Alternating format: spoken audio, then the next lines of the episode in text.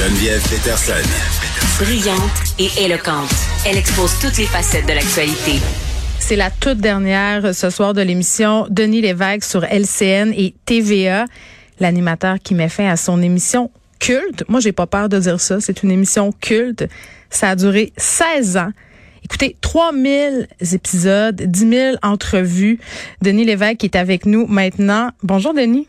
Allô, allô? Je suis tellement excitée de vous recevoir. Là. C'est comme un rêve que je réalise. Il faut que je vous le dise. Je vous le dis, Ah c'est ouais, dit. mais tu peux, tu peux me tutoyer, ça va, être, ça va aller mieux dans ce Bon, c'est encore mieux. Là, euh, tu t'en vas enregistrer ta dernière émission à vie, ben, l'émission de Denis Lévesque, parce que tu vas Ouais. faire autre chose ensuite, tu vas nous l'expliquer. Euh, Mm-hmm. Mais comment tu te sens? Ça doit être tellement bizarre. Fébrile, fébrile. Mais comme ça fait déjà un petit bout de temps que j'ai décidé et que ça Ouais. fait euh, une semaine que je l'ai annoncé, c'est comme très, très euh, intériorisé. Tu sais, c'est comme j'ai pas de j'aurais donc dû, j'ai pas de nostalgie. Je je suis content de franchir. Tu sais, c'est pas une étape professionnelle, c'est une étape de vie que, que, que je vis. Euh, parce que 16 ans, c'est une grosse tranche de vie. Ouais. Et, euh, et j'ai des projets en plus, puis je, je, veux avoir du temps libre et, et, euh, je veux aussi initier des choses euh, autres que, que à tous les jours. À tous les jours, on est un peu dépendant de la production. On, disait il faut produire euh, de la saucisse, on disait ça parce qu'il faut que ça sorte, il faut que ça sorte. Et euh, là, on va pouvoir euh, avoir plus le temps de penser à ce qu'on fait. J'ai- fait un documentaire sur Jean Lapierre, j'ai beaucoup aimé ça, donc prendre un peu de recul. C'est un peu ce genre de démarche-là que je vais faire. Donc, quand tu vas claquer des doigts ce soir pour que les lumières se ferment, ça sera pas avec une petite déception. Non, non, avec euh, le sentiment du devoir accompli. Vraiment, là, c'est pas un cliché. Je suis content de l'avoir fait. Ça n'a pas toujours été facile. euh, et puis, j'ai fait avec une petite équipe. Hmm. Puis cette équipe-là était assez extraordinaire, surtout euh, mon chum euh, Bruno Jonel. C'est c'est plus que c'est plus qu'un collaborateur. là. Ça fait 20 ans qu'on travaille ensemble. On était ensemble avec euh, les débats de TQS là, il, y a, il y a une éternité. Et, euh, et donc, quand euh, je vais éteindre la lumière, on, on- je viens d'acheter une bouteille de champagne. Je- moi, je prends pas d'alcool, mais eux, ils vont en prendre. Oui. Et puis, on va se rappeler quelques bons souvenirs et, euh, et, et on, on fonce vers l'avenir après. Mais, je, je- mais là, tu as parlé de Bruno Genet. Je peux pas m'empêcher euh, de lui rendre hommage. Moi, je l'appelais le gars qui texte plus vite que son ombre. Pour vrai, là, pour avoir été invité quelquefois à l'émission, euh, j'avais l'impression que t'avais, j'avais même pas fini de faire un statut Facebook où mon article était déjà en train de, de, de texter, de me texter. Il, il était plus vite que tout le monde. Puis là, vous étiez deux là, pour faire ce show-là. Moi, je veux qu'on en parle de Bruno, qui est un ingrédient essentiel pour le succès que vous avez connu, les deux. Là. En fait, euh, Bruno est, est- est créatif et c'est un gars qui a beaucoup de jugement. Tu sais, c'est un domaine où, puis nous, on a flirté beaucoup avec euh, les limites. Donc, euh, euh, puis les limites, on les avait établies avant de partir. Il n'y a pas grand monde qui avait pensé autant à, à leurs émissions, à leur, aux paramètres de leur émission que nous autres. On est allé à New York, on a vu des gens de CNN, on a défini jusqu'où on voulait aller, on voulait prioriser le, le simple citoyen, on voulait avoir la plus grande variété possible euh, d'invités et de sujets, et on savait jusqu'où on voulait aller, puis on a peut-être à quelques erreurs près, on n'a pas dépassé ce qu'on voulait euh, ce qu'on voulait faire. Et c'est Bruno avec son jugement qui était à- qui était vraiment la base de tout ça. Et la force de Bruno aussi, c'était son empathie, tu sais, les gens parlaient beaucoup de la mienne parce que ça, on la voit en ondes, mais euh, convaincre quelqu'un de venir euh, raconter sa vie, puis des fois c'est des éléments très pénibles que euh, les gens viennent raconter, euh, ça prend beaucoup de diplomatie, ça prend beaucoup d'écoute, et même souvent Bruno disait, Madame, parce qu'il y a des gens qui nous appelaient pour passer en ondes. Madame, je vous écoute, vous n'êtes pas prête à en parler. Rappelez-moi dans six mois, ça va trop vous faire mal. Parce qu'il sait, et on le sait, nous, l'effet que ça fait de passer à la télévision. Vous ça les fait, euh, protégiez? bouleverse. Absolument. On en a fait beaucoup. De- On a, on a remis beaucoup de gens euh, plus tard, puis il y en a même qui sont jamais passés parce qu'après quelques mois, ils ont revisé leur position, puis sont, ils ont décidé de pas faire de télévision. Oui, puis je veux qu'on en parle de la limite, Denis, parce qu'il y a plusieurs personnes euh, qui disaient, bon, Denis Lévesque, des fois, c'est un freak show. Moi, j'ai jamais été d'accord avec ça. Puis je trouve que cette facilité puis cette capacité-là de mettre des gens en ondes qui ont une histoire à raconter, tout le monde, toutes sortes de monde, euh, c'était une bonne chose. Mais justement, cette limite-là, comment vous la traciez? Ben, euh, justement, les gens disaient que c'était des, des luberlus. Ça l'était pas. Je veux dire, il y a des gens qui s'exprimaient de façon spectaculaire, mais euh, il n'y a pas personne souffrant de déficience mentale qui est venu à, l'émission. Il n'y a mm. pas personne qui était en crise maniaco-dépressive. et c'était la job de Bruno. Il les a toujours bien screenés, bien filtrés. Mm. Euh, mais comme on donnait la priorité aux citoyens, tu sais, tu vois un topo là, à TVA. Puis pendant 15 secondes, je me souviens entre autres, une grosse histoire qui fait jaser beaucoup, c'est euh, dans le bas du fleuve, il y a une centaine de chiens qui se retrouvent sur une ferme. Le monsieur et la madame qui tiennent la ferme les ont pas nourris adéquatement, ils sont maigres, maigres. On fait un reportage, tout le monde euh, trouve ça terrible. Et euh, le monsieur est clippé 10 secondes dans le topo personne ne le fait parler parce qu'il a l'air vraiment euh, d'un mal léché, si tu veux, là, de, la difficulté à s'exprimer. Puis on, on l'a fait venir pendant un quart d'heure. Ben, au-delà de sa difficulté à s'exprimer, mm. le gars, on voyait manifestement que c'est parce qu'il aimait les animaux qui avait fait ça. Et qu'il il était complètement dépassé, puis il avait demandé de l'aide, les gens l'avaient pas. En tout cas. Et, et ce que je veux dire, c'est qu'on y avait donné l'antenne. C'est sûr que je savais que les gens allaient jaser, mais j'ai pas donné l'antenne pour dire, bon, mais euh, on va y lancer des tomates. Je l'ai pris au sérieux, puis j'ai écouté ce qu'il avait à me dire. Mm. Aux nouvelles, on le passait 15 secondes. On lui a donné 15 minutes. C'était ça qui était la différence. Les citoyens ont le droit de parler aux nouvelles 15 secondes. Autant leur donne 15 minutes. Puis c'est ça que tu vois à ce moment-là, leur côté. Euh, s'ils ont des faiblesses, tu vas le voir en 15 minutes. Là. Puis c'est de montrer aussi que même si on condamne certaines personnes, parfois c'est plus compliqué que ça. Puis si on l'a pas, justement. Hein.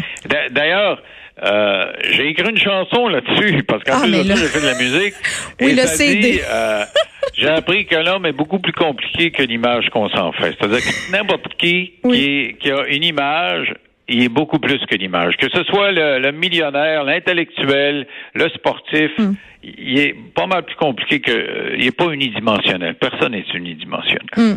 Ben, puis tu sais, il y a eu plusieurs moments euh, que je qualifierais d'épiques euh, à Denis Lévesque, tellement épiques que ce sont des vidéos qui sont très, très, très populaires et très écoutées sur mm-hmm. YouTube. Et un de mes préférés, on l'écoute, c'est le lanceur de couteaux. L'histoire bracadabrante, une femme est morte quand son conjoint s'est amusé à jouer au lancer du couteau, mais il manquait de précision, il visait une pomme sur la tête de la victime, c'est son cœur qui l'a frappé. Et il dit que c'est un accident causé par un trop plein d'alcool. Ça prenait un coup assez fort, mais la famille de sa victime ne croit pas nécessairement à cette version-là.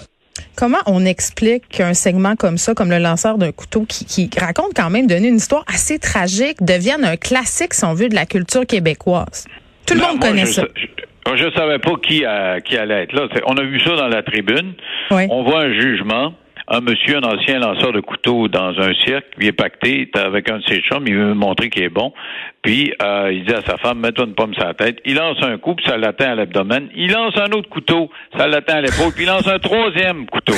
Alors, il, il a été reconnu coupable d'homicide involontaire. Oui. Alors, euh, tu sais, moi je trouvais que, et puis je me souviens pas de sa peine, mais je me rappelle que c'est une peine insignifiante par rapport au fait qu'il avait tué une femme. oui. Et, et involontaire. Rendu au deuxième lancer de couteau, ça commence à être assez volontaire, puis le troisième, mettons que c'est volontaire avec un V majuscule. Oui. Et donc je fais venir les, les, les deux personnes, sa fille et euh, son genre.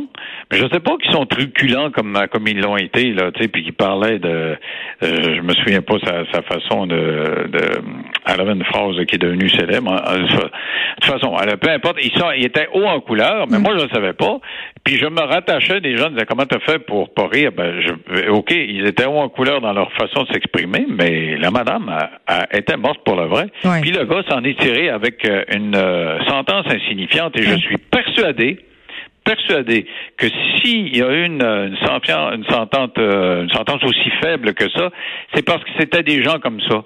Et que le procureur de la couronne s'est pas fendu en quatre pour, euh, hmm. pour faire sa job. Mais tu parles de rire, je veux dire, nombre de fois, je regardais ton émission et je me disais, mais comment il fait? Comment il fait pour pas perdre son focus, pour pas rire? Parce que des fois, il y avait des situations quand même assez rocambolesques, drôlatiques, mais jamais, j'ai jamais vu de décrochage. C'est quoi le ben, truc? Euh, le truc, c'est vraiment, euh, t'es es plongé dans, un état de concentration. Là, tu te concentres. Il y a un gars qui m'a lancé une paire de bobettes en pleine face. Là, il, il voulait faire son drôle parce qu'il était en... Mais ça faisait trois, quatre fois que euh, l'histoire était couverte par le Journal de Montréal. C'est une chicane de voisins. Puis c'était rendu en cours. Ça finissait plus. Le gars s'était promené tout nu dans, le, dans son terrain. Et, euh, et euh, on l'avait pas vu à nulle part. Puis comment ça fait que ça rebondit à, toi deux semaines dans le journal, puis on, on sait pas c'est qui ce gars-là, puis il est venu. Puis bon, il a voulu faire un coup d'éclat, puis il me lance une paire de bobettes. Alors, je, je, me souviens pas ce que je lui ai dit, mais il m'a pas décontenancé avec sa paire de bobettes. C'est pas avec ça que tu vas me fermer le sifflet, là. Alors, euh, mais est-ce qu'il y a une fois où tu as été décontenancé? Une fois, oui, j'avais invité un, un conférencier. Il faisait des thérapies sur le rire. Par le rire. Et euh, je commence à parler avec lui, puis il y a un petit rire un peu... Euh, un peu, disons, très grandement communicateur, puis il, rit un peu, puis je me mets à rire, et là, j'ai perdu le contrôle. Je suis plus capable d'arrêter de, rire, puis lui non plus. Donc, on est deux minutes et demie en monde à rire. Alors, euh, il m'a montré que ça marchait, sa thérapie, parce qu'après, j'étais bien fatigué. Euh, oui, puis euh, là, vous me disiez tantôt, tu me disais tantôt, pardon, qu'à à part quelques erreurs près, là, tu étais bien fier de ces 16 années-là. Ton pire moment en ondes, selon toi, c'est lequel? Euh, il y a un moment, euh, un moment donné, euh, on y a un invité qui qui s'est décommandé à la dernière minute. Et là, on se retrouve, on n'a rien, là, puis on est live.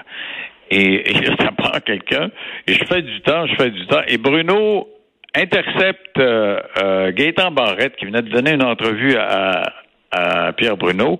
Puis il dit hey, venez en ondes, là, on n'a rien, là, venez nous parler, je sais même pas trop c'était quoi, un bout de réforme de santé, je sais pas. Et là, il me l'amène en ondes, puis on a deux segments à faire avec lui. Moi, je suis pas préparé, je sais pas du tout euh, ce qu'on va faire. Puis il s'installe là, mm. et je me mets à le mornifler.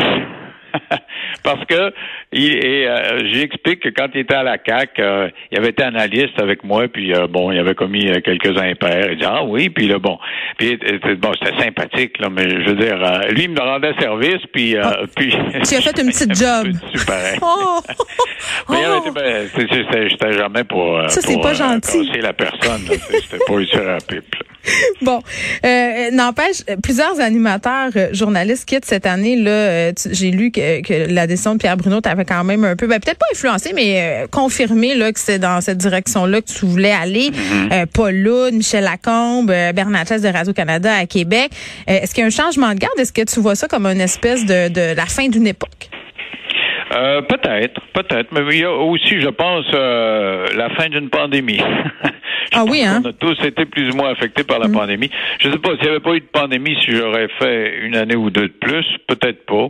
Euh, parce qu'après 16 ans, on, a fait le tour de, beaucoup de jardins. Ben, je comprends. Ben oui. Mais euh, je comprends qu'une génération, euh, et puis il y, a plein de gens à peu près de mon âge dans les médias, je pense que dans les prochaines années, ça va partir. C'est comme pour le reste, ah. il va y avoir une pénurie d'emplois. On va enfin pouvoir prendre ta place. non, il va y avoir des emplois, il va y avoir une pénurie de main-d'œuvre. Tu viendras prendre ma place. grand plaisir. Est-ce que tu vas te regarder ce soir lors de la diffusion? Euh, peut-être pas parce que là on a prévu un petit quelque chose Pascal et moi mais euh, je, vais sûrement regarder en rattrapage. Pascal que tu as rencontré sur l'émission. Oui, absolument, absolument. Écoute, c'est la grande histoire de cette émission-là. Moi, j'ai rencontré euh, la satisfaction professionnelle mm. et l'amour de ma vie. Est-ce qu'on va te revoir dans les soupers dans la rue à Robertval avec Pascal cet été? Ben oui, c'est sûr. C'est sûr, sûr. Ma mère, euh, ma mère, elle serait bien contente. Elle, elle, y va, elle aussi. Hein? Elle habitait à Robertval. Ben oui, on a, oui, puis elle disait, elle me disait tout le temps, j'ai vu Denis, puis il est bien fin avec le monde, il serre des mains, puis c'est pas un snob. Fait que ça, c'est des points quand ma mère t'aime. ah ben, si ta mère t'aime. merci beaucoup, Denis, puis bonne dernière. OK, merci beaucoup. bye bye. bye, bye.